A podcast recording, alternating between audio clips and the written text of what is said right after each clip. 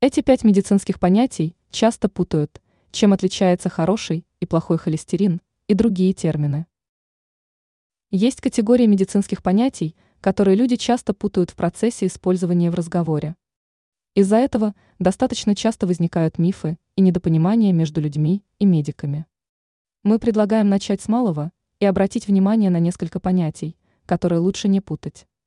Давайте посмотрим, о чем идет речь. Какие медицинские понятия люди путают слишком часто?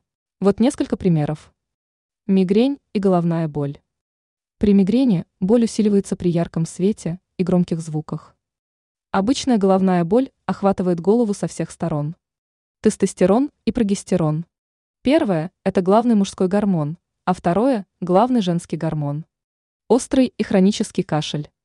Острый длится не более трех недель а хронический может длиться более 8 недель. Депрессия и дистемия. Первое – это серьезный клинический диагноз, который влияет на жизнь. У дистемии менее выраженные симптомы. Хороший и плохой холестерин. Хороший не оседает на стенках сосудов, а плохой оставляет на стенках бляшки.